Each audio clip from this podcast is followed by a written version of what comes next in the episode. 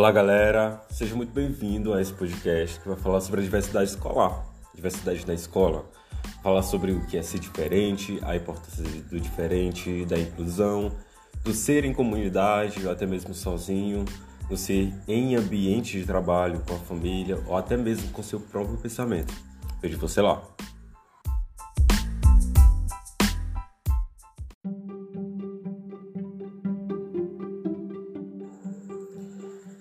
Então, a gente vai falar sobre diversidade na escola. Então, com certeza você já deve ter participado de algum debate sobre é, gênero, sexualidade, etnia, raça ou até mesmo nacionalidade. São temas atuais que na maioria das vezes não é trabalhado nas escolas por questões muito polêmicas, talvez, fruto de uma enorme falta de informação. E a escola, para com o aluno que está em processo de formação cognitiva, deve auxiliar esse aluno na busca de informação, na busca de informação sobre a vasta diversidade de pessoas e ambientes diferentes que ela pode encontrar, tanto como culturas e crenças, né? E que ele possa abrir a mente para o novo e possa se encontrar ao decorrer do tempo. Pelo menos é isso que esperamos que aconteça. Deveria ser trabalhado esses assuntos para que sejam vistos com, é, sem muita polêmica e sim como critério obrigatório a ser trabalhado mesmo que sejam em eletivas ou programas escolares, é, que possam abordar esses assuntos de forma mais profunda e que esses alunos eles consigam formular suas próprias é, opiniões e entender que não dá para concordar ou discordar daquilo que é fato, ou seja, que é diferente, que é a diferença entre as pessoas, que cada um é o ser perfeito do seu jeito, não é isso mesmo?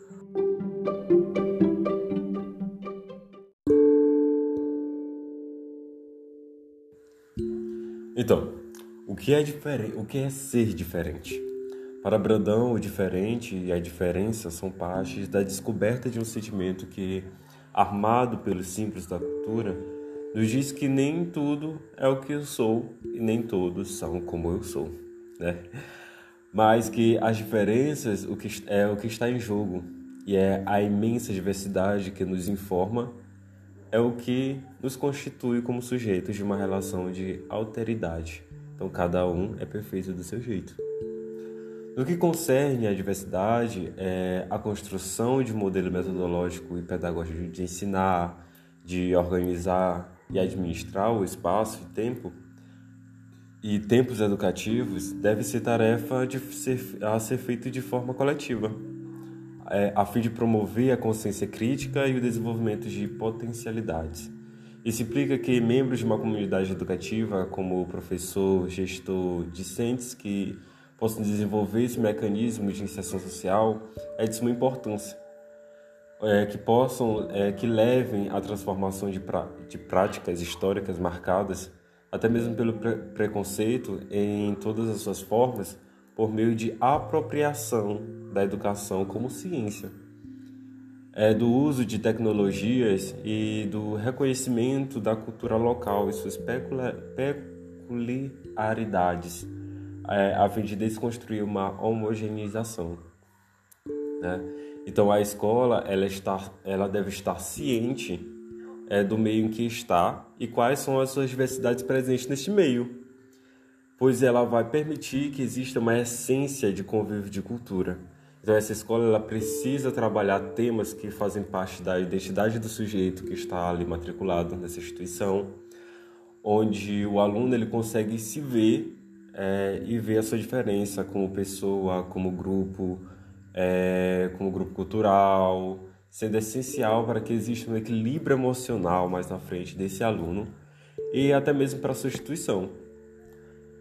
E por isso a escola é um lugar de experiência afetiva, onde esses alunos eles conseguem conviver com o diferente, é, a experiência concreta e entender que somos frutos de uma diversidade e uma natureza e que a natureza faz esse papel no processo de inclusão desses indivíduos.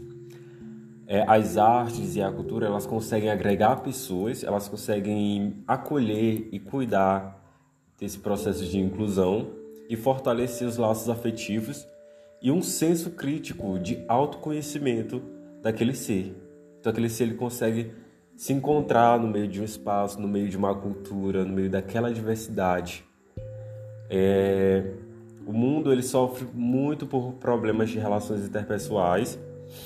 Eu acredito que na escola seja que a escola ela tenha esse papel de unir as diferentes pessoas e facilitar essa comunicação, facilitar a convivência. E essa convivência é que vai refletir no ser humano lá fora da qual ele precisa saber se comunicar no seu local de trabalho, no seu relacionamento, no seu fluxo de amizade. Ele vai possibilitar a essas pessoas que, que elas consigam conviver dentro, por exemplo, dentro de um ônibus, com a sua família, com seus vizinhos. Então, é essa a importância de se trabalhar a diversidade dentro da escola, porque ali é o espelho da sociedade, é um pré-treinamento, vamos supor, é para ela adentrar a sociedade, para ela se acostumar a viver com o diferente. Então a escola é o espelho da diversidade, onde os estudantes vão lidar com situações que alguns anos depois vai fazer parte do seu dia a dia novamente.